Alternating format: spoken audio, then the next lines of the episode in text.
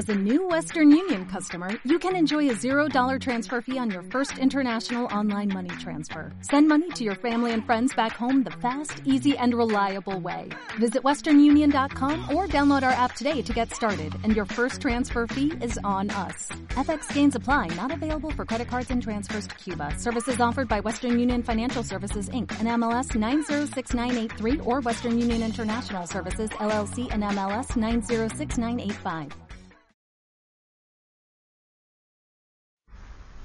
10. ¿Cómo se deja de juzgar? Los juicios, al igual que los demás mecanismos mediante los cuales se mantiene vigente el mundo de las ilusiones, es algo que el mundo no entiende en absoluto. De hecho, se les confunde con la sabiduría y se usan como sustituto de la verdad. Tal como el mundo usa el término, un individuo es capaz de tener buen juicio o mal juicio, y su educación tiene como objeto reforzar el primero y minimizar el segundo. Existe, no obstante, una gran confusión con respecto a lo que significan estas categorías. Lo que es buen juicio para uno es malo para otro. Lo que es más, una misma persona puede clasificar la misma acción como muestra de buen juicio en una ocasión y de mal juicio en otra. Tampoco puede enseñarse realmente un criterio consistente para determinar lo que son estas categorías. En cualquier momento el estudiante puede estar en desacuerdo con lo que su supuesto maestro dice acerca de ellas, o el maestro mismo puede ser inconsistente en lo que cree. Buen juicio, en este contexto, no significa nada. Mal juicio, tampoco. Es necesario que el Maestro de Dios se dé cuenta no de que no debe juzgar, sino de que no puede. Al renunciar a los juicios, renuncia, simplemente a lo que nunca tuvo. Renuncia a una ilusión, mejor dicho, tiene una ilusión de renunciar a algo. En realidad simplemente se ha vuelto más honesto. Al reconocer que nunca le fue posible juzgar, deja de intentarlo esto no es un sacrificio. Por el contrario, se pone en una posición en la que el juicio puede tener lugar a través de él, en lugar de ser algo que él emite por su cuenta. Y este juicio no es ni bueno ni malo, es el único juicio que existe, y es sólo uno. El Hijo de Dios es inocente y el pecado no existe. El objetivo de nuestro programa, a diferencia del objetivo del aprendizaje del mundo, es el reconocimiento de que juzgar, en el sentido usual, es imposible. Esto no es una opinión, sino un hecho.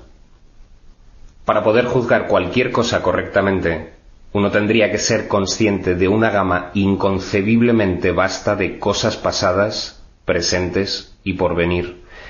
Uno tendría que reconocer de antemano todos los efectos que sus juicios podrían tener sobre todas las personas y sobre todas las cosas que de alguna manera estén involucradas en ellos, y tendría que estar seguro de que no hay distorsión alguna en su percepción para que sus juicios fuesen completamente justos con todos sobre los que han de recaer ahora o sobre los que hayan de recaer en el futuro. ¿Quién puede hacer eso? ¿Quién excepto en delirios de grandeza, pretendería ser capaz de todo esto? ¿Recuerdas cuántas veces pensaste que estabas al tanto de todos los hechos que necesitabas para juzgar algo y cuán equivocado estabas? ¿Quién no ha tenido esta experiencia? ¿Tienes idea de cuántas veces pensaste que tenías razón sin jamás darte cuenta de que estabas equivocado? ¿Por qué habrías de querer usar una, una base tan arbitraria para tomar tus decisiones? Formar juicios no es muestra de sabiduría. La renuncia a todo juicio lo es. Forma, pues, un solo juicio más, y es este. Hay alguien a tu lado cuyo juicio es perfecto. Él conoce todos los hechos, pasados, presentes y por venir. Conoce los efectos que sus juicios han de tener sobre todas las personas y sobre todas las cosas que de alguna manera estén involucradas. Y Él es absolutamente justo con todos, pues en su percepción no hay distorsiones. Abandona por lo tanto todo juicio, no con pesar, sino con un suspiro de gratitud. Ahora estás libre de una carga tan pesada que sólo podría haberte hecho tambalear y caer debajo de ella. Y todo era una ilusión, nada más. Ahora el Maestro de Dios puede levantarse aliviado y marchar hacia adelante con paso ligero. Mas este no es su único beneficio. Su sensación de preocupación ha desaparecido, pues no tiene ninguna razón para ello. La ha abandonado junto con sus juicios. Se entregó a aquel en cuyo juicio ha elegido ahora confiar, en lugar de el suyo propio. Ya no comete errores. Su guía es infalible, y donde vino a juzgar, ahora va a bendecir. Donde ahora ríe, antes venía a llorar. No es difícil renunciar a los juicios, lo que sí es difícil es aferrarse a ellos. El Maestro de Dios los abandona gustosamente en el instante en que reconoce su costo. Toda la fealdad que ve a su alrededor es el resultado de ellos, al igual que todo el dolor que contempla. De los juicios se deriva toda la soledad y sensación de pérdida, el paso del tiempo y el creciente desaliento, la desesperación enfermiza y el miedo a la muerte. Y ahora el Maestro de Dios sabe que todas esas cosas no tienen razón de ser. Ni una sola es verdad. Habiendo abandonado su causa, todas ellas se desprenden de él, ya que nunca fueron sino los efectos de su elección equivocada. Maestro de Dios, este paso te brindará paz. ¿Cómo iba a ser difícil anhelar solo esto?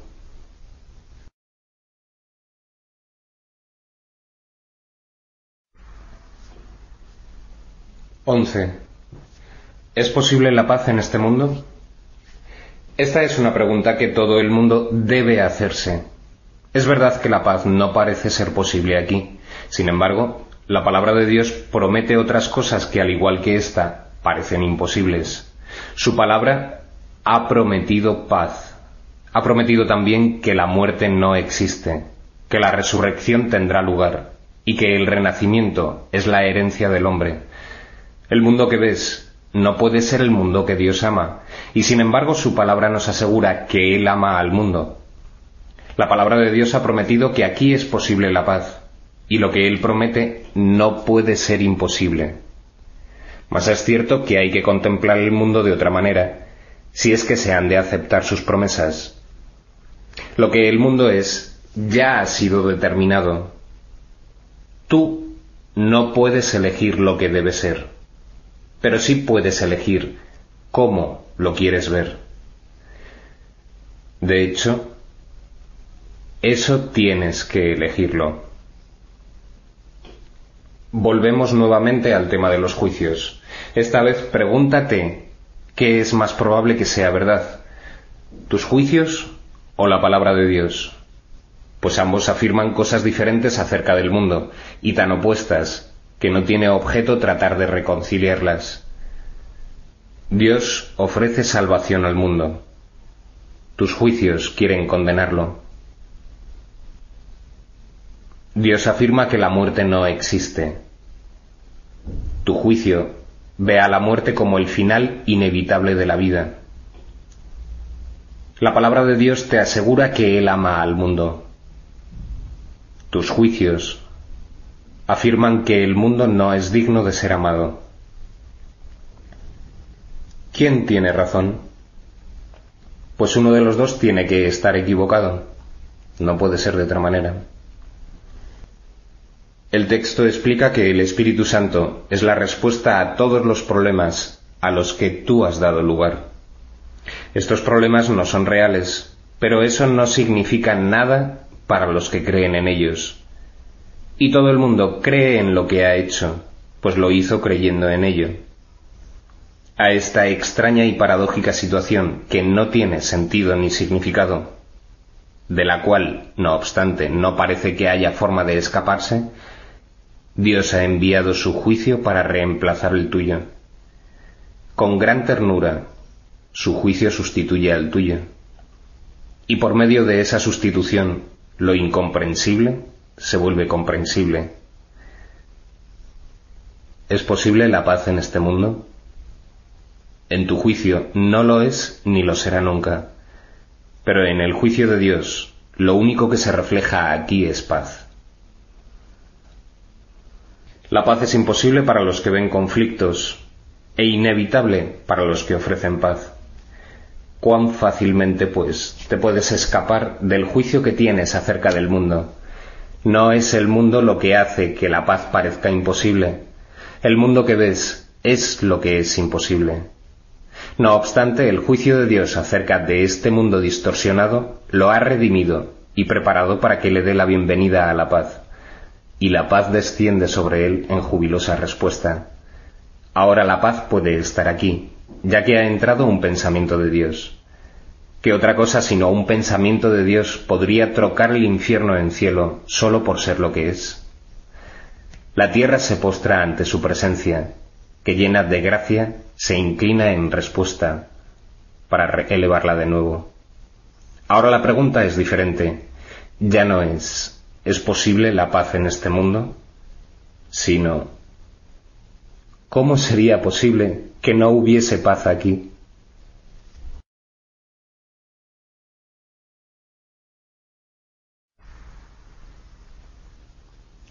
Doce. ¿Cuántos maestros de Dios se necesitan para salvar al mundo?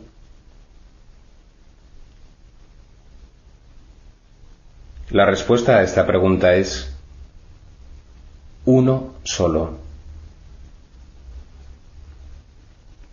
Un maestro absolutamente perfecto que haya completado su aprendizaje es suficiente. Este maestro, santificado y redimido, se convierte en el ser que es el Hijo de Dios quien siempre fue únicamente espíritu, ya no se ve a sí mismo como un cuerpo, y ni siquiera como que se halla dentro de un cuerpo, por lo tanto es ilimitado. Y al no tener límites, sus pensamientos están unidos eternamente a los de Dios.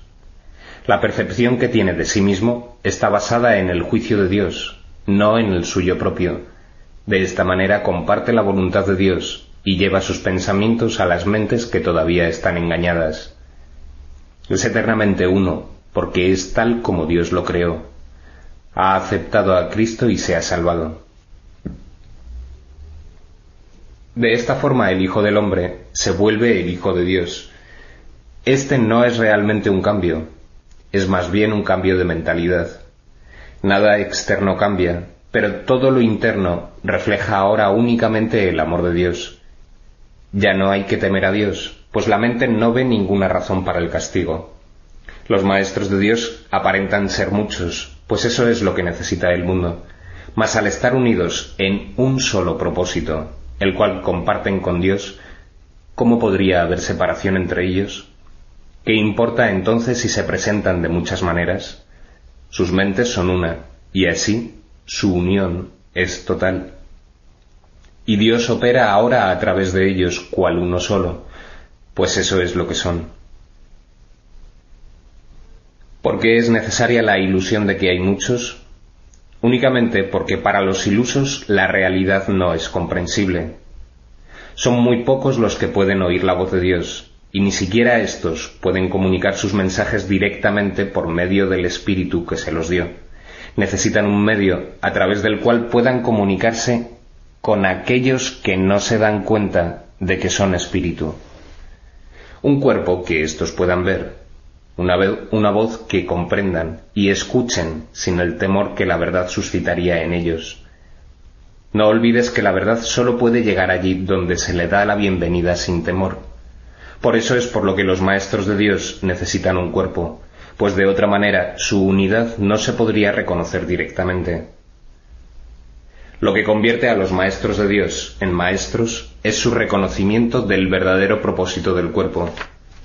A medida que avanzan en su profesión, se afianzan más y más en la certeza de que la función del cuerpo no es otra que la de permitir que la voz de Dios hable a través de ellos a otros oídos humanos.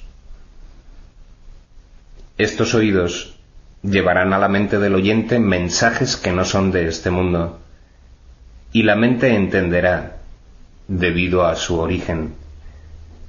Como resultado de este entendimiento, este nuevo Maestro de Dios reconocerá cuál es el verdadero propósito del cuerpo, la única utilidad que realmente tiene. Esta lección basta para dejar que entre el pensamiento de unidad, y lo que es uno se reconoce como uno. Los maestros de Dios parecen compartir la ilusión de la separación, pero por razón del uso que hacen del cuerpo, no creen en la ilusión a pesar de las apariencias. La lección fundamental es siempre esta. El cuerpo se convertirá para ti en aquello para lo que lo uses. Úsalo para pecar o para atacar, que es lo mismo, y lo verás como algo pecaminoso. Al ser algo pecaminoso es débil, y al ser débil sufre y muere. Úsalo para llevar la palabra de Dios a aquellos que no la han oído, y el cuerpo se vuelve santo. Al ser santo, no puede enfermar ni morir. Cuando deja de ser útil, se le deja a un lado. Eso es todo. La mente toma esta decisión, así como todas las que son responsables de la condición del cuerpo. El Maestro de Dios, no obstante, no toma esta decisión por su cuenta. Hacer eso sería conferirle al cuerpo un propósito distinto del que lo mantiene santo. La voz de Dios le dirá cuándo ha llevado a término su cometido, tal como le dice cuál es su función, mas él no sufre, tanto si se va como si se queda. Ahora es imposible que pueda enfermar. La unicidad y la enfermedad no pueden coexistir. Los maestros de Dios eligen ver sueños por un tiempo. Es una elección consciente pues han aprendido que toda elección se hace conscientemente, con pleno conocimiento de sus consecuencias. El sueño afirma lo contrario.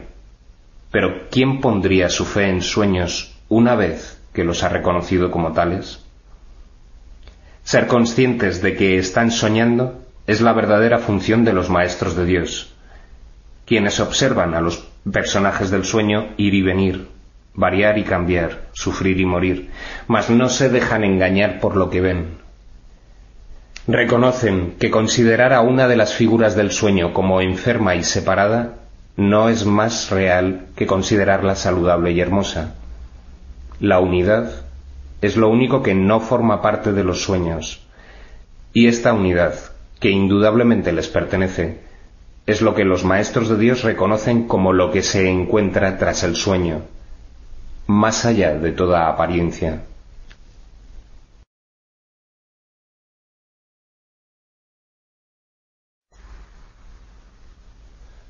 Trece. ¿Cuál es el verdadero significado del sacrificio? Aunque en la realidad el término sacrificio no tiene absolutamente ningún significado, en el mundo sí que lo tiene. Al igual que todas las cosas del mundo, su significado es temporal y una vez que deje de haber necesidad de él, se disolverá finalmente en la nada de donde provino. De momento su verdadero significado es una lección que tienes que aprender. Al igual que todas las demás lecciones, es una ilusión, puesto que en realidad no hay nada que aprender. Esta ilusión, no obstante, debe ser reemplazada por un mecanismo correctivo, otra ilusión que reemplace a la primera para que ambas puedan finalmente desaparecer. La primera ilusión que debe ser desplazada antes de que otro sistema de pensamiento pueda arraigarse es que abandonar las cosas de este mundo supone un sacrificio. ¿Qué podría ser esto sino una ilusión, dado que el mundo en sí no es más que una ilusión? Se tiene que haber aprendido mucho, tanto para darse cuenta de que el mundo no tiene nada que ofrecer como para aceptar este hecho. ¿Qué puede significar el sacrificio de lo que no es nada? No puede significar que como resultado de ello tengas menos. De acuerdo con el pensar del mundo, no hay sacrificio que no incluya al cuerpo. Piensa por un momento en aquello a lo que el mundo llama sacrificio. El poder, la fama, el dinero, los placeres físicos. ¿Quién es el héroe que posee todas esas cosas? ¿Qué significado podrían tener excepto para un cuerpo? Mas un cuerpo no puede evaluar. Al ir en pos de tales cosas, la mente se identifica con el cuerpo, negando su identidad y perdiendo de vista lo que realmente es. Una vez que se ha producido esta confusión, a la mente le resulta imposible entender que todos los placeres del mundo no son nada. Pero el sacrificio que estos conllevan, eso sí que es un sacrificio, pues ahora la mente se ha condenado a sí misma a buscar sin la posibilidad de hallar nada, a estar insatisfecha y descontenta para siempre y a no saber lo que realmente quiere hallar. ¿Quién podría escapar de esta autocondenación? Solo a través de la palabra de Dios es posible escapar, pues la autocondenación es una decisión acerca de nuestra identidad y nadie duda de lo que cree ser. Podría dudar, podrá dudar de todo, pero nunca de eso. Los maestros de Dios no sienten ningún, ningún pesar al renunciar a los placeres del mundo. ¿Cómo podría ser un sacrificio renunciar al dolor? ¿Lamentan acaso los adultos abandonar los juguetes que tenían de niños? ¿Y el que ha vislumbrado la faz de Cristo podría sentir nostalgia por lo que ocurre en un matadero? Nadie que se haya escapado del mundo y de todos sus males lo contempla con condenación. No obstante, no puede sino alegrarse de estar libre del sacrificio que todas las cosas que el mundo valora le habrían exigido. Por ellas sacrificaba su paz. Por ellas sacrificaba su libertad. Y para poseerlas hubiera tenido que sacrificar su esperanza de alcanzar el cielo y el recuerdo del amor de su Padre.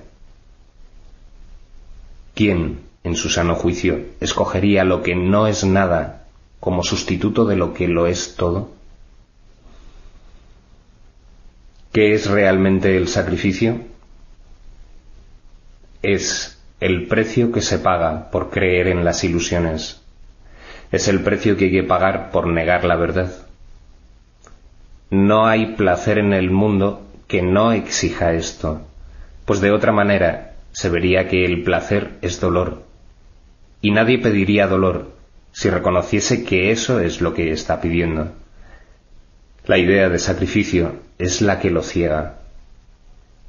No se da cuenta de lo que está pidiendo y por lo tanto lo busca de mil maneras y en mil lugares distintos, creyendo en cada ocasión que está allí, pero siempre acaba desilusionado. Busca, pero no halles sigue siendo el decreto implacable de este mundo, y nadie que persiga los objetivos del mundo puede eludirlo. Tal vez pienses que este curso requiere que sacrifiques todo aquello que tienes en gran estima. En cierto sentido, eso es cierto, pues tienes en gran estima cosas que crucifican al Hijo de Dios, y el objetivo de este curso es liberarlo. Pero no te equivoques con respecto a lo que el sacrificio realmente significa. El sacrificio es siempre la renuncia a lo que quieres. ¿Y qué es, Maestro de Dios, lo que quieres? Dios te ha llamado y tú has contestado. ¿Sacrificarías ahora esa llamada? Son muy pocos los que la han oído hasta ahora y no pueden sino recurrir a ti. No hay otra esperanza en todo el mundo en la que puedan confiar. No hay otra voz en todo el mundo que sea eco de la de Dios. Si sacrificas la verdad,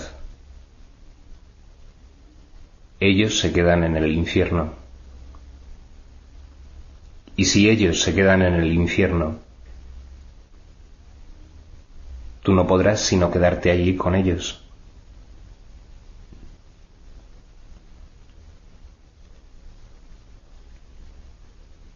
No olvides que el sacrificio es total.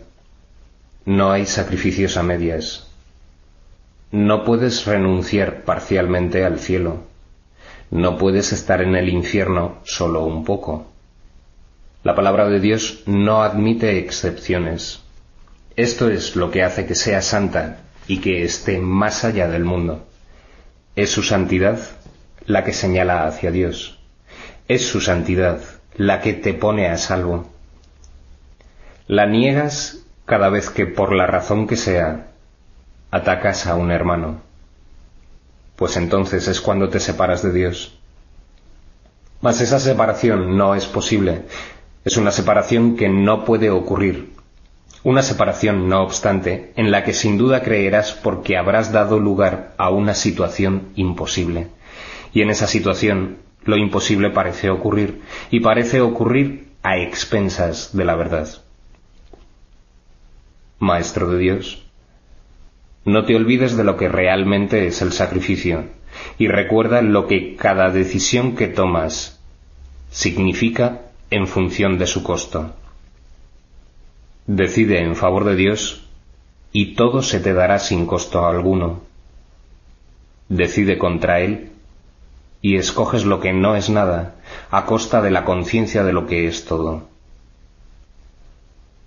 ¿Qué quieres enseñar?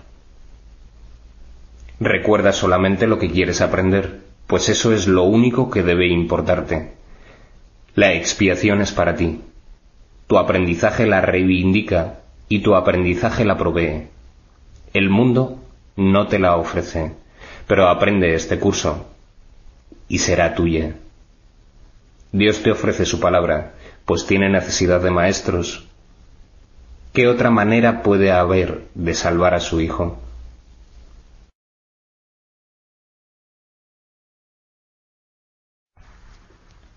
Catorce. ¿Cómo acabará el mundo? ¿Puede realmente tener fin lo que no tiene principio? El mundo acabará en una ilusión, tal como comenzó. Su final, no obstante, será una ilusión de misericordia, la ilusión del perdón, completa, sin excluir a nadie y de una ternura ilimitada, lo cubrirá ocultando toda maldad, encubriendo todo pecado y acabando con la culpabilidad para siempre. Así acabará al mundo al que la culpabilidad dio lugar, ya que al no tener ningún propósito, desaparecerá. El origen de las ilusiones es la creencia de que tienen un propósito, de que satisfacen alguna necesidad o de que conceden algún deseo. Si se perciben como desprovistas de propósito, dejan de verse. Al reconocerse su inutilidad, desaparecen. ¿De qué otra manera si no terminan todas las ilusiones? Se llevaron ante la verdad y la verdad no las vio. Simplemente pasó por alto lo que no tenía sentido.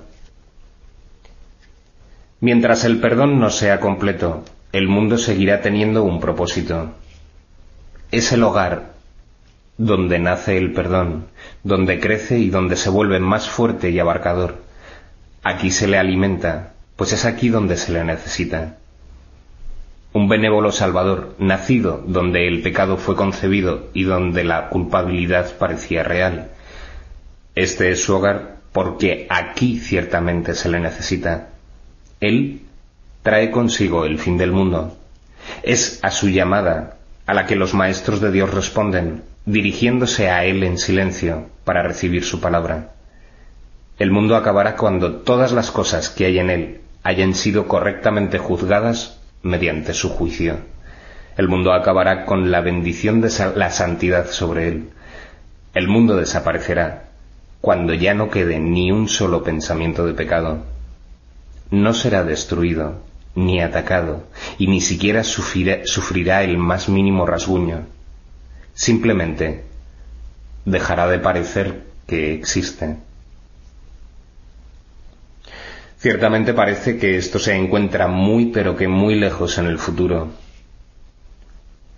Cuando ya no quede ni un solo pensamiento de pecado, parece ser en efecto un objetivo a largo plazo. Pero el tiempo se detiene y sirve al objetivo de los maestros de Dios. En el instante en que cualquiera de ellos acepte la expiación para sí mismo, no quedará ni un solo pensamiento de pecado.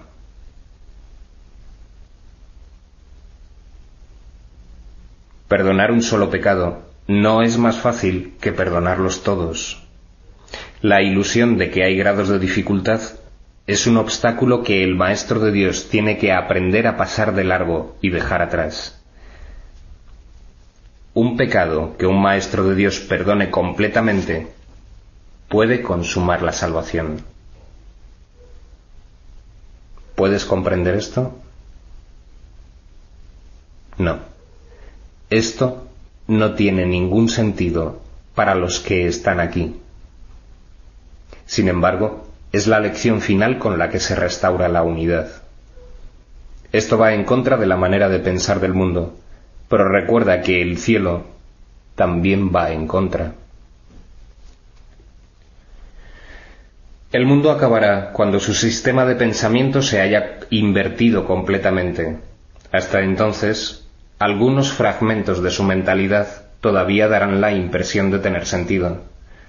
La lección final, que trae consigo el fin del mundo, no puede ser captada por aquellos que aún no están preparados para abandonar el mundo e ir más allá de su limitado alcance.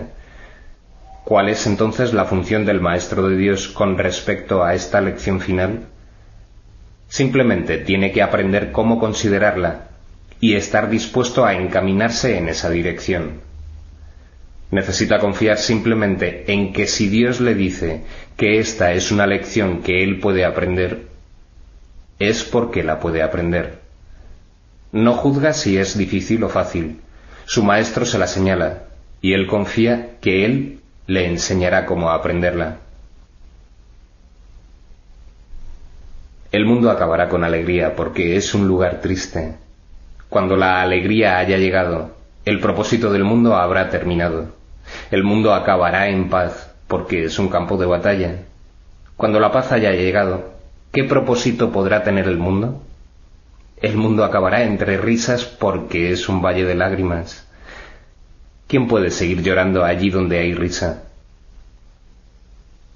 Y sólo el completo perdón da lugar a todo esto para bendecir el mundo el mundo partirá en bendiciones, pues no acabará como comenzó. Convertir el infierno en cielo es la función de los maestros de Dios, porque lo que enseñan son lecciones que reflejan el cielo.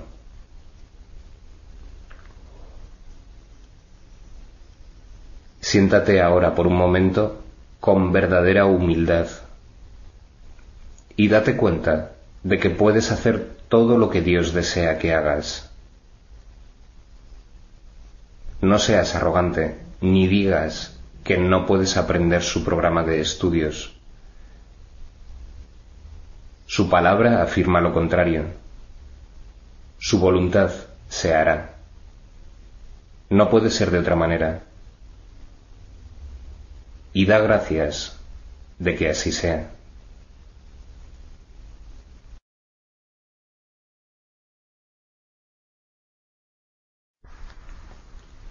15. ¿Será cada uno de nosotros juzgado al final? Por supuesto que sí. Nadie puede escaparse del juicio final de Dios. ¿Quién podría huir para siempre de la verdad? Mas el juicio final no tendrá lugar hasta que deje de asociarse con el temor. Algún día cada cual le dará la bienvenida y ese mismo día se le concederá oirá su inocencia proclamada por todos los rincones del mundo, y éste quedará liberado al aceptar el juicio final de Dios sobre él. Este es el juicio sobre el que descansa la salvación. Este es el juicio que lo liberará. Este es el juicio mediante el cual todas las cosas serán liberadas junto con él. El tiempo se detiene a medida que la eternidad se aproxima y el silencio envuelve al mundo para que todos puedan oír este juicio acerca del Hijo de Dios. Santo eres, eterno, libre e íntegro, y te encuentras para siempre en paz en el corazón de Dios. ¿Dónde está el mundo ahora? ¿Y dónde el pesar? Maestro de Dios, ¿es este el juicio que tienes acerca de ti mismo? ¿Crees que es completamente cierto? No, todavía no. Todavía no. Mas ese sigue siendo aún tu objetivo, la razón por la que estás aquí. Tu función es prepararte para poder llegar a oír este juicio y reconocer que es verdad. Basta con que lo creas completamente durante un solo instante para que vayas más allá de la creencia a la certeza. Un instante que pases fuera del tiempo puede producir el fin de éste. No juzgues, pues sólo te juzgas a ti mismo, y así no haces sino demorar el juicio final. Maestro de Dios, ¿Cuál es tu juicio acerca del mundo? ¿Has aprendido ya a hacerte a un lado y a oír la voz del juicio dentro de ti? ¿O todavía intentas usurpar su función? Aprende a aquietarte, porque su voz se oye en la quietud. Y su juicio les llega a todos los que se hacen a un lado y escuchando calmadamente lo esperan.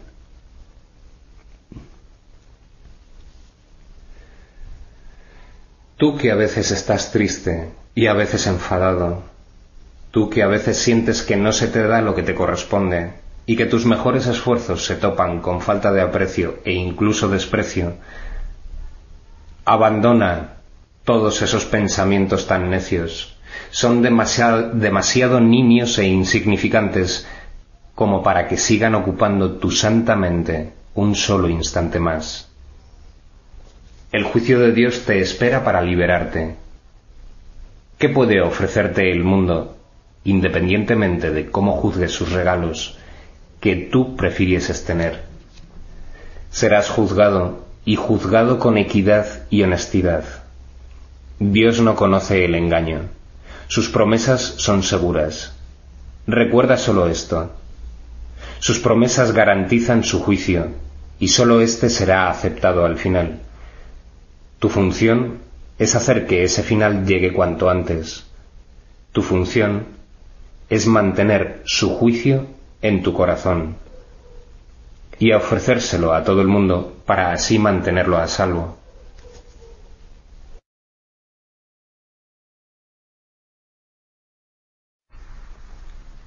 16. ¿Cómo debe pasar el día el maestro de Dios? Para un maestro de Dios avanzado, esta pregunta es irrelevante.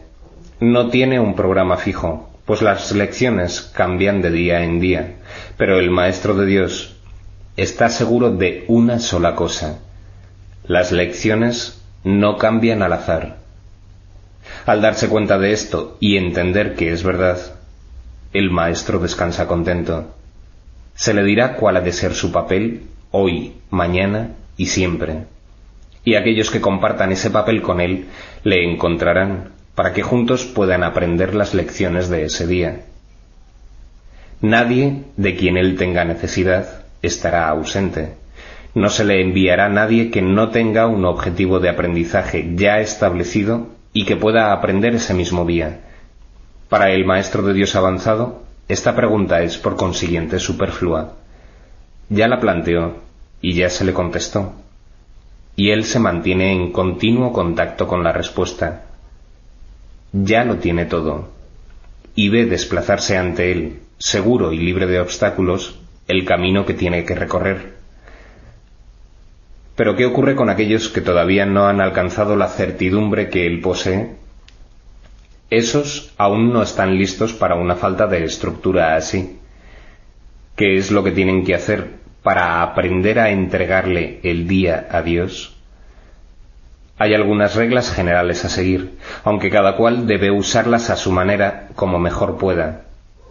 Las rutinas como tales son peligrosas porque se pueden convertir fácilmente en dioses por derecho propio y amenazar los mismos objetivos para las que fueron establecidas. Se puede decir, por lo tanto, que en términos generales es mejor comenzar el día bien. Siempre es posible, no obstante, comenzar de nuevo, si no se comenzó debidamente. Con todo, es obviamente ventajoso comenzarlo bien y de esta manera ahorrar tiempo. En un principio, es aconsejable pensar en función del tiempo. Aunque este no es de ningún modo el criterio esencial, probablemente es el más fácil de observar al principio. Inicialmente se hace hincapié en ahorrar tiempo, que si bien sigue siendo importante a lo largo de todo el proceso de aprendizaje, se recalcará cada vez menos. De entrada, podemos decir con seguridad que el tiempo que se dedica a comenzar bien el día, ciertamente ahorra tiempo. ¿Cuánto tiempo debe emplearse en ello? Eso depende del mismo Maestro de Dios, quien no puede adjudicarse a sí mismo ese título hasta que haya completado el libro de ejercicios, ya que estamos aprendiendo dentro del marco de este curso. Después de haber finalizado las sesiones de práctica más estructuradas contenidas en el libro de ejercicios, la necesidad individual será el factor determinante. Este curso es siempre práctico. Puede ser que el Maestro de Dios no se encuentre en una situación que sea conducente a pasar unos minutos en un estado de quietud nada más despertarse. Si ese es el caso, que recuerde tan solo que su elección es pasar un rato con Dios lo antes posible y que lo haga. La cantidad de tiempo que dedique a ello no es lo más importante. Uno puede fácilmente pasarse una hora sentado inmóvil con los ojos cerrados y no lograr nada. O bien puede, con igual facilidad, dedicarle a Dios un solo instante y en ese instante unirse a Él completamente. Quizá la única generalización que puede hacerse al respecto es la siguiente. Dedica un rato, lo antes posible, después de despertarte, a estar en silencio. Y continúa durante uno o dos minutos más, después de que haya comenzado a resultarte difícil. Probablemente descubrirás que la dificultad disminuye y desaparece. En caso de no ser así, ese es el momento de parar. Por la noche debe seguirse el mismo procedimiento. Tal vez tu periodo de sosiego deba ser temprano en la noche, si no te es posible hacerlo inmediatamente antes de ir a dormir. No debes hacerlo acostado. Es mejor estar sentado, en cualquier postura que prefieras. Habiendo completado el libro de ejercicios, seguramente habrás llegado a algunas conclusiones al respecto. Si te es posible, un momento apropiado para dedicárselo a Dios es justo antes de irte a dormir. Esto pone a tu mente en un estado de reposo y te aparta del miedo. Si te resulta más conveniente hacerlo más temprano, asegúrate al menos de no olvidarte pasar un rato, aunque solo sea un momento, en el que cierras los ojos y piensas en Dios. Hay un pensamiento en particular que debe recordarse a lo largo del día. Es un pensamiento de pura dicha, de paz, de liberación ilimitada. Ilimitada porque todas las cosas se liberan dentro de él. Crees que has construido un lugar seguro para ti mismo. Crees que has forjado un poder que te puede salvar de todas las cosas aterradoras que ves en sueños, pero no es así. Tu seguridad no reside ahí. A lo que renuncias es simplemente a la ilusión de que puedes proteger tus ilusiones. Ese es tu temor y solo ese. Qué insensatez estar atemorizado por nada, nada en absoluto. Tus defensas son inservibles, mas tú no estás en peligro. No tienes ninguna necesidad de ellas. Reconoce esto y desaparecerán. Y sólo entonces aceptarás tu verdadera protección. Cuán fácil y tranquilamente transcurre el tiempo para el Maestro de Dios que ha aceptado su protección. Todo lo que antes hacía en nombre de su propia seguridad ha dejado de interesarle, puesto que está a salvo y sabe que lo está. Tiene un guía que no le ha de fallar. No es necesario que haga distinciones entre los problemas que percibe, porque aquel a quien acude reconoce que no hay grados de dificultad en su resolución. Está tan a salvo en el presente como lo estaba antes de que su mente aceptase las ilusiones, y como lo estará cuando las haya abandonado.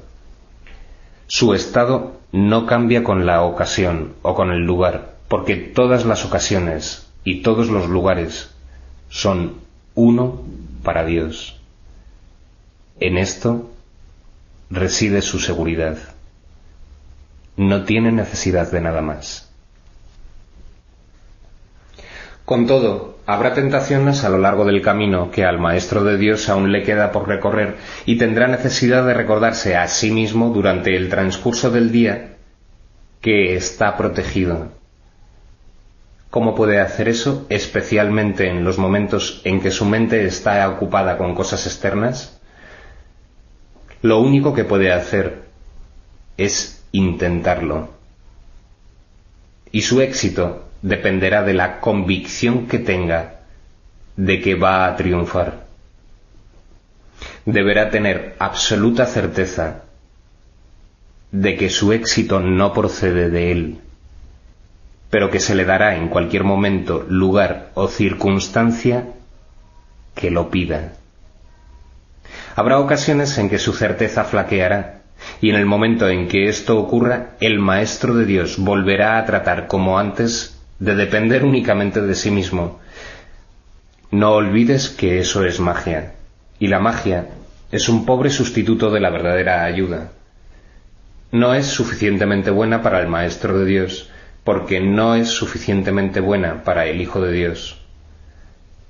Evitar la magia es evitar la tentación pues toda tentación no es más que el intento de sustituir la voluntad de Dios por otra. Estos intentos pueden parecer ciertamente aterradores, pero son simplemente patéticos. No pueden tener efectos, ya sean buenos o malos, sanadores o destructivos, tranquilizadores o aterradores, gratificantes o que exijan sacrificio. Cuando el Maestro de Dios reconozca que la magia simplemente no es nada, habrá alcanzado el estado más avanzado.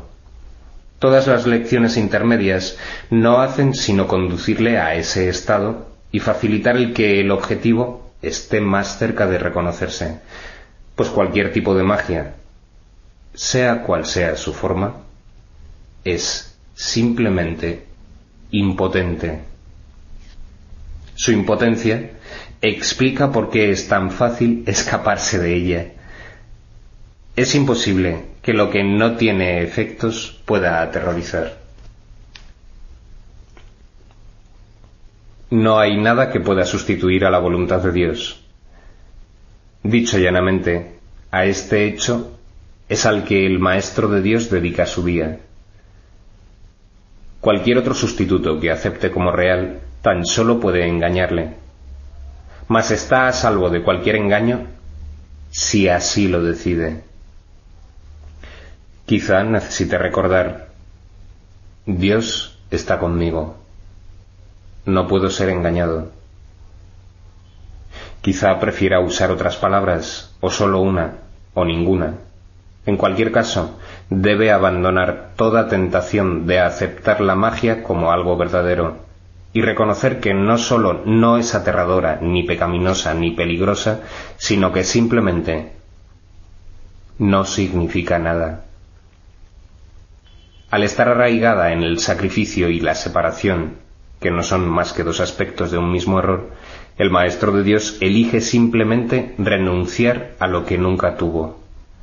Y a cambio de ese sacrificio, se le restaura el cielo en su conciencia. ¿No te gustaría un intercambio así? El mundo lo haría gustosamente si supiera que se puede hacer. Los maestros de Dios son los que deben enseñarle que sí se puede, y por lo tanto su función es asegurarse de que ellos mismos lo hayan aprendido. No hay otro riesgo durante el día, excepto el de poner tu confianza en la magia, pues sólo eso conduce al dolor. No hay más voluntad que la de Dios. Sus maestros saben que esto es así y han aprendido que todo lo demás es magia. Lo que mantiene viva la creencia en la magia es la ilusión simplista de que la magia da resultado.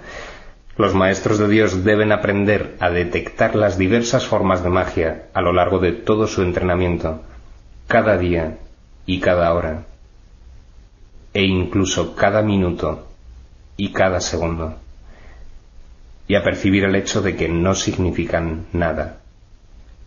Cuando se las deja de temer, desaparecen. Y así se vuelve a abrir la puerta del cielo y su luz puede volver a irradiar sobre la mente que se encuentra en paz.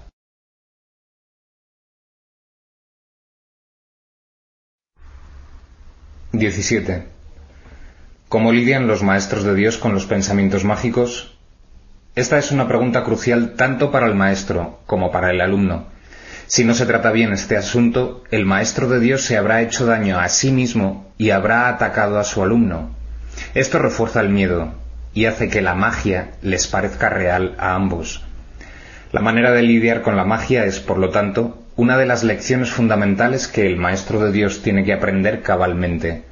Su responsabilidad principal al respecto es no atacarla, si un pensamiento mágico despierta hostilidad de la clase que sea, el Maestro de Dios puede estar seguro de que está reforzando su propia creencia en el pecado y de que se ha condenado a sí mismo. Puede estar seguro además de que les ha abierto las puertas a la depresión, al miedo y al desastre. Que recuerde entonces que no es esto lo que quiere enseñar, porque no es esto lo que quiere aprender. Existe, no obstante, la tentación de responder a la magia de tal manera que ello la refuerza. Y esto no es siempre obvio. De hecho, puede estar fácilmente oculto bajo un aparente deseo de ayudar. Este doble deseo es lo que hace que la ayuda no sirva de gran cosa y que inevitablemente produzca resultados indeseables. Tampoco se debe olvidar que el resultado que se produzca será el mismo para él que para el alumno ¿Cuántas veces se ha subrayado el hecho de que solo te das a ti mismo? ¿Dónde podría observarse esto con mayor claridad que en los tipos de ayuda que el Maestro de Dios presta a aquellos que necesitan su ayuda? En estas situaciones es donde más claramente se le da su propio regalo, pues Él solo dará lo que haya elegido para sí mismo, y en ese regalo reside su juicio acerca del Santo Hijo de Dios. Lo más fácil es permitir que el error se corrija allí donde es más evidente, y los errores se reconocen por sus resultados. Una lección que verdaderamente se ha enseñado no puede conducir sino a la liberación del maestro y del alumno, que han compartido un mismo propósito. El ataque puede producirse únicamente si han percibido objetivos separados. Y este debe ser el caso si el resultado es cualquier otra cosa que no sea dicha. El hecho de que el maestro de Dios tenga una sola meta hace que el objetivo dividido del alumno se enfoque en una sola dirección y que la llamada de ayuda se convierta en su única petición. Esta se contesta fácilmente con una sola respuesta, y esta respuesta llegará sin lugar a dudas a la mente del maestro. Desde ahí irradiará a la mente del alumno, haciéndola así una con la suya.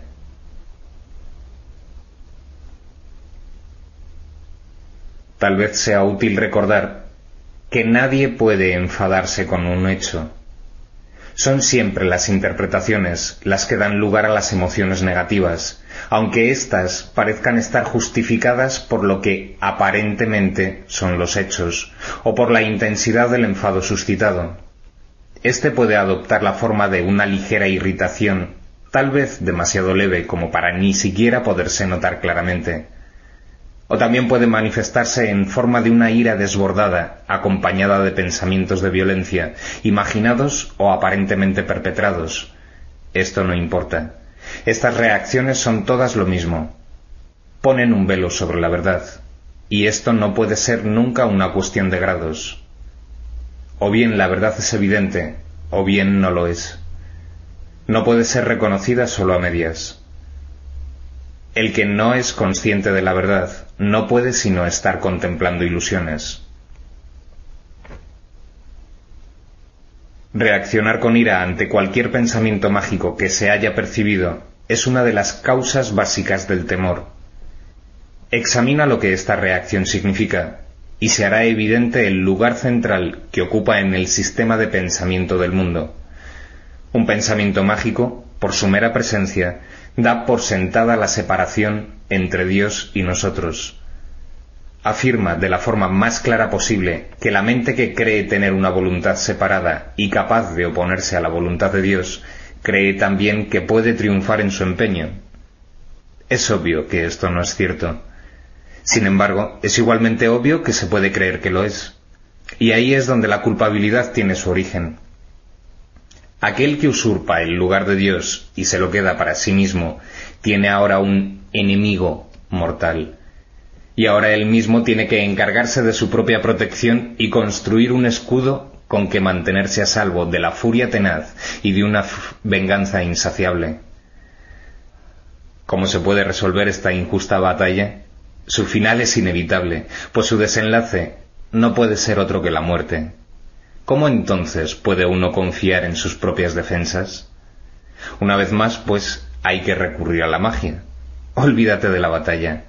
Acéptala como un hecho y luego olvídate de ella. No recuerdes las ínfimas probabilidades que tienes de ganar, no recuerdes la magnitud del enemigo, ni pienses cuán débil eres en comparación con él. Acepta tu estado de separación, pero no recuerdes cómo se originó. Cree que has ganado la batalla, pero no conserves el más mínimo recuerdo de quién es realmente tu formidable contrincante. Al proyectar tu olvido sobre él, te parecerá que Él se ha olvidado también. ¿Cuál va a ser ahora tu reacción ante todos los pensamientos mágicos? No pueden sino volver a despertar tu culpabilidad durmiente, que has ocultado, pero no has abandonado. Cada uno le dice claramente a tu mente atemorizada, has usurpado el lugar de Dios, no creas que Él se ha olvidado. Aquí es donde más vividamente se ve reflejado el temor a Dios, pues en ese pensamiento la culpabilidad ha elevado la locura al trono de Dios mismo. Y ahora ya no queda ninguna esperanza, excepto la de matar. En eso estriba ahora la salvación. Un padre iracundo persigue a su hijo culpable. Mata o te matarán, pues estas son las únicas alternativas que tienes. Más allá de ellas no hay ninguna otra, pues lo que pasó es irreversible. La mancha de sangre no se puede quitar y todo el que lleva esta mancha sobre sí está condenado a morir. A esta situación sin esperanzas, Dios envía a sus maestros, quienes traen consigo la luz de la esperanza directamente desde Él. Hay una manera de escapar que se puede aprender y enseñar, pero requiere paciencia y una gran dosis de buena voluntad. Una vez que esto se ha alcanzado, la obvia simplicidad de la lección resalta como una luz blanca y brillante, contrapuesta a un horizonte negro, pues eso es lo que es. Dado que la ira procede de una interpretación y no de un hecho, nunca está justificada. Una vez que esto se entiende, aunque solo sea en parte, el camino queda despejado. Ahora es posible dar el siguiente paso. Por fin se puede hacer otra interpretación. Los pensamientos mágicos no tienen que conducir necesariamente a la condenación, pues no tienen realmente el poder de suscitar culpabilidad, de modo que pueden pasarse por alto y olvidarse en el verdadero sentido de la palabra. La locura tan solo aparenta ser algo terrible. En realidad no puede hacer nada, pues no tiene ningún poder.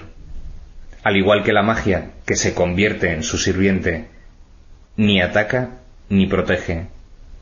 Verla y reconocer su sistema de pensamiento es ver lo que no es nada. ¿Puede acaso lo que no es nada suscitar ira? Difícilmente. Recuerda, Maestro de Dios, que la ira reconoce una realidad que no existe. No obstante, es un testigo fidedigno de que tú crees en ella como si se tratase de un hecho. Y ahora no podrás escapar hasta que te des cuenta de que has estado reaccionando a tus propias interpretaciones, las cuales habías proyectado sobre el mundo externo. Permite que se te despoje de esta siniestra espada. La muerte no existe. La espada tampoco. El temor a Dios carece de causa. Su amor, en cambio, es la causa de todo lo que está más allá de todo temor y es por tanto por siempre real y eternamente verdad.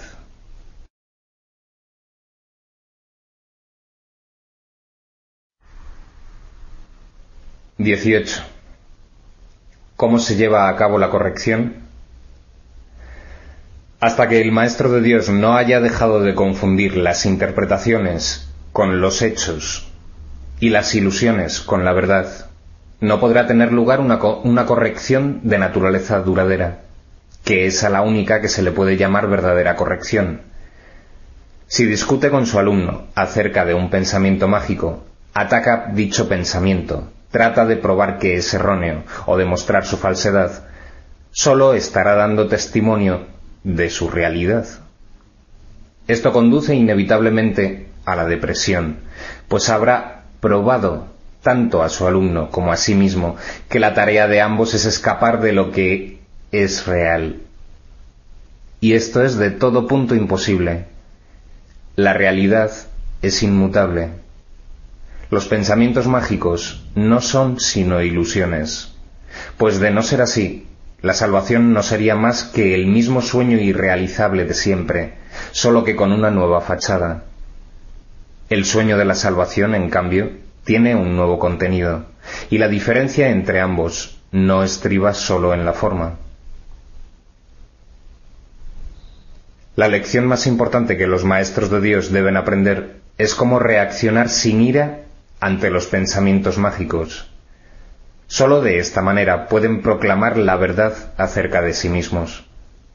El Espíritu Santo puede entonces hablar a través de ellos acerca de la realidad del Hijo de Dios y recordarle al mundo lo que es la impecabilidad, la única condición inalterada e inalterable de todo cuanto Dios creó. El Espíritu Santo puede ahora proclamar la palabra de Dios a oídos atentos y llevar la visión de Cristo a ojos que ven. Ahora, Él es libre de enseñarles a todas las mentes lo que ellas en realidad son, para que gustosamente le sean devueltas a Él. Y ahora en su visión y en la palabra de Dios se perdona y se pasa por alto completamente la culpabilidad. La ira no hace más que proferir a gritos La culpabilidad es real. La realidad queda obliterada cuando esta creencia de mente reemplaza la palabra de Dios. Ahora son los ojos del cuerpo los que ven y sus oídos los únicos que pueden oír.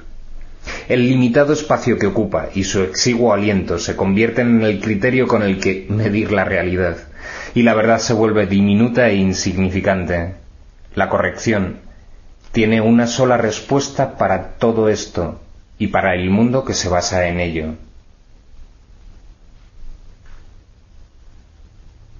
Confundes tus interpretaciones con la verdad y te equivocas.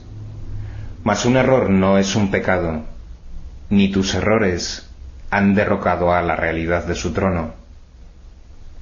Dios reina para siempre, y sólo sus leyes imperan sobre ti y sobre el mundo. Su amor sigue siendo lo único que existe.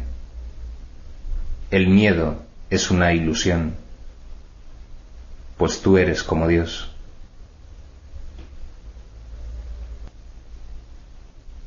Para que el Maestro de Dios pueda curar, es esencial, pues, que permita que sus propios errores le sean corregidos. Si siente la más leve irritación al responder a otro, que se dé cuenta de inmediato de que ha hecho una interpretación falsa, que se dirija entonces a su eterno guía interno y deje que él sea quien juzgue cuál debe ser su respuesta. De este modo, el Maestro de Dios se cura y en su curación su alumno se cura con él. La única responsabilidad del Maestro de Dios es aceptar la expiación para sí mismo. La expiación es sencillamente la corrección o anulación de los errores. Cuando se haya alcanzado, el Maestro de Dios se habrá convertido por definición en un obrador de milagros. Sus pecados le habrán sido perdonados, y él ya no se condenará a sí mismo. ¿Cómo podría entonces condenar a otros? ¿Y habría alguien al que su perdón no pudiese curar?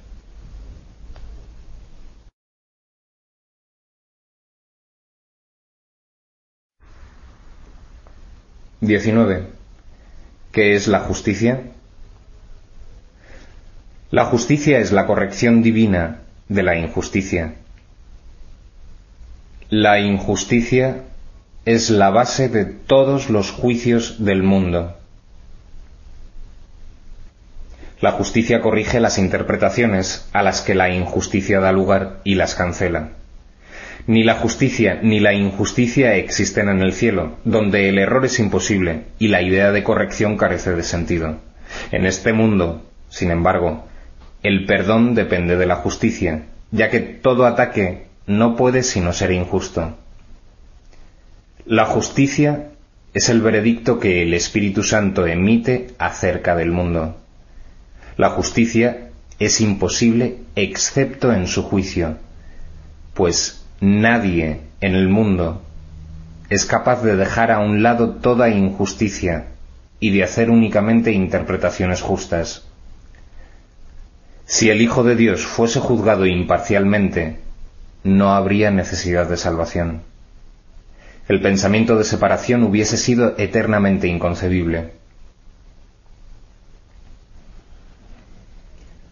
La justicia, al igual que su opuesto, es una interpretación. Sin embargo, es la única interpretación que conduce a la verdad. Esto es así porque si bien la justicia no es de por sí verdadera no hay nada en ella que se oponga a la verdad. Entre la justicia y la verdad no existe un conflicto intrínseco. Una no es sino el primer paso en dirección a la otra. El camino varía considerablemente a medida que uno avanza. Sería imposible predecir de antemano toda la magnificencia, la grandiosidad de los paisajes, y los vastos panoramas que han de salir a nuestro encuentro a lo largo del recorrido.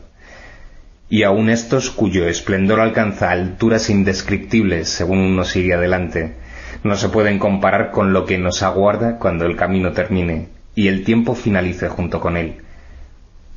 Pero por alguna parte hay que comenzar. La justicia es el comienzo.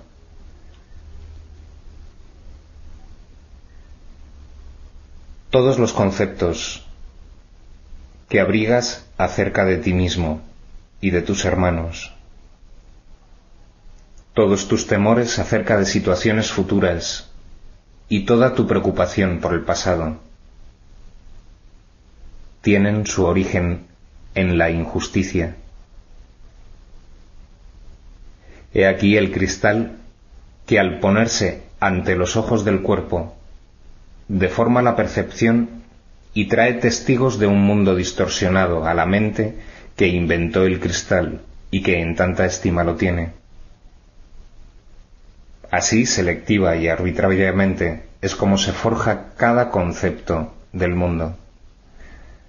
Los pecados se perciben y se justifican mediante un cuidadoso método selectivo del que está ausente toda idea de totalidad. El perdón no tiene cabida en tal esquema, pues no hay ni un solo pecado que no parezca sino ser verdad eternamente. La salvación es la justicia de Dios. La salvación reinstaura en tu conciencia la integridad de todos los fragmentos que percibes como desprendidos y separados. Y es esto lo que te permite superar el miedo a la muerte, pues los fragmentos separados no pueden sino deteriorarse y morir, pero lo que goza de plenitud es inmortal y por siempre semejante a su Creador, al ser uno con Él. El juicio de Dios es su justicia. Sobre este juicio, totalmente desprovisto de condenación al ser una evaluación enteramente basada en el amor, has proyectado tu injusticia, atribuyéndole a Dios el cristal de percepción deformada a través del que miras tú. Ahora el cristal es suyo, no tuyo. Ahora tienes miedo de él y no te das cuenta de que odias y temes a tu propio ser como si de tu enemigo se tratase.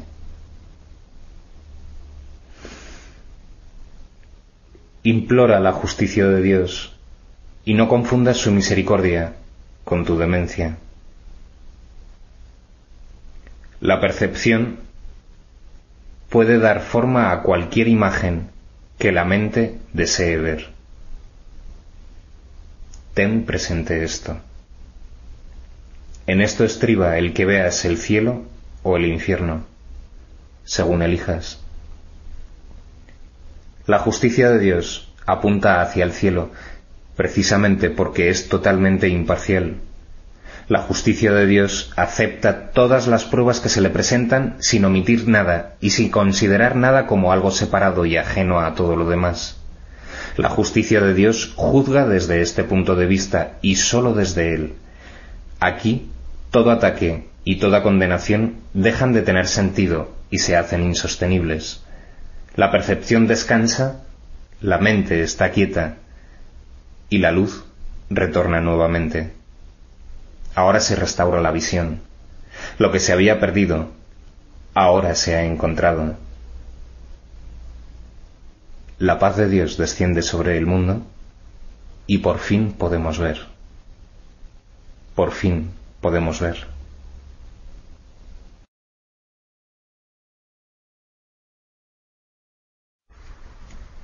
Veinte.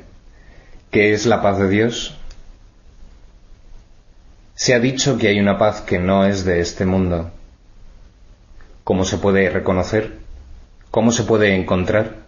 Y una vez que se encuentra, ¿cómo se puede conservar? Consideremos cada una de estas preguntas por separado, ya que cada una refleja un paso diferente en el camino. Examinemos la primera. ¿Cómo se puede reconocer la paz de Dios? La paz de Dios se reconoce al principio solo por una cosa. Desde cualquier punto de vista, es una experiencia radicalmente distinta de cualquier experiencia previa no trae a la mente nada que haya sucedido antes. No evoca nada que se pueda asociar con el pasado. Es algo completamente nuevo. Existe ciertamente un contraste entre esta experiencia y cualquier experiencia del pasado. Pero curiosamente, no es este un contraste que esté basado en diferencias reales. El pasado sencillamente se desvanece y la quietud eterna pasa a ocupar su lugar. Eso es todo. El contraste que se había percibido al principio sencillamente desaparece. La quietud se ha extendido para cubrirlo todo. ¿Cómo se encuentra esta quietud? Nadie que busque únicamente sus condiciones puede dejar de encontrarla. La paz de Dios no puede hacer acto de presencia allí donde hay ira, pues la ira niega forzosamente la existencia de la paz. Todo aquel que de alguna manera o en cualquier circunstancia considere que la ira está justificada, proclama que la paz es una insensatez y no podrá por menos que creer que no existe. En esas condiciones no se puede hallar la paz de Dios. El perdón es, por lo tanto, la condición indispensable para hallarla. Lo que es más, donde hay perdón, tiene que haber paz. Pues ¿qué otra cosa sino el ataque conduce a la guerra? ¿Y qué otra cosa sino la paz es lo opuesto a la guerra? Aquí el combate y el contraste inicial resalta de una manera clara y evidente. Cuando se halla la paz, no obstante, la guerra deja de tener sentido. Y ahora es el conflicto el que se percibe como inexistente e irreal. ¿Cómo se conserva la paz de Dios una vez que se ha encontrado? Si la ira retorna en la forma que sea, el pesado telón volverá a caer una vez más y la creencia de que no es posible que haya paz inevitablemente regresará la guerra se volverá a aceptar una vez más como la única realidad. Y ahora tendrás que deponer tu espada nuevamente, aunque no te hayas dado cuenta de que la habías vuelto a blandir. Pero al recordar, aunque solo sea vagamente, cuán feliz eras sin ella, te darás cuenta de que debiste haberla vuelto a blandir para defenderte. Detente entonces por un momento y piensa en lo siguiente. ¿Prefieres el conflicto o sería la paz de Dios una opción mejor? ¿Cuál te aporta más? Una mente tranquila no es un regalo baladí. ¿No es preferible vivir a elegir la muerte? Vivir es júbilo, pero la muerte no es sino llanto. Ves en la muerte tu escapatoria de lo que has hecho, pero lo que no ves es que tú mismo inventaste la muerte, la cual no es más que la ilusión de un final. La muerte no puede ser una escapatoria, porque el problema no radica en la vida. La vida no tiene opuesto, pues es Dios. La vida parece ser lo opuesto a la muerte porque tú has decidido que la muerte acaba con la vida. Perdona al mundo y comprenderás que nada que Dios creó puede tener fin, y que nada que Él no haya creado es real. Con esta frase se resume nuestro curso. Con esta frase se le da a nuestras prácticas el único objetivo que tienen. Con esta frase se describe el programa de estudios del Espíritu Santo exactamente como es. ¿Qué es la paz de Dios? La paz de Dios no es más que esto, el simple entendimiento de que su voluntad no tiene ningún opuesto. Ningún pensamiento que contradiga su voluntad puede ser verdadero. El contraste entre su voluntad y la tuya tan solo daba la impresión de ser real. En realidad no había conflicto, pues su voluntad es la tuya. Ahora la poderosa voluntad de Dios mismo es su regalo para ti. Él no desea quedarse con ella solo para sí. ¿Por qué querrías mantener tus insignificantes y frágiles alucinaciones ocultas de Él? La voluntad de Dios es una y es lo único que existe. Ese es tu patrimonio. todo el universo que se encuentra más allá del sol y las estrellas, así como todos los pensamientos que puedas concebir, te pertenece. La paz de Dios es la condición para que se haga su voluntad. Alcanza su paz y le recordarás.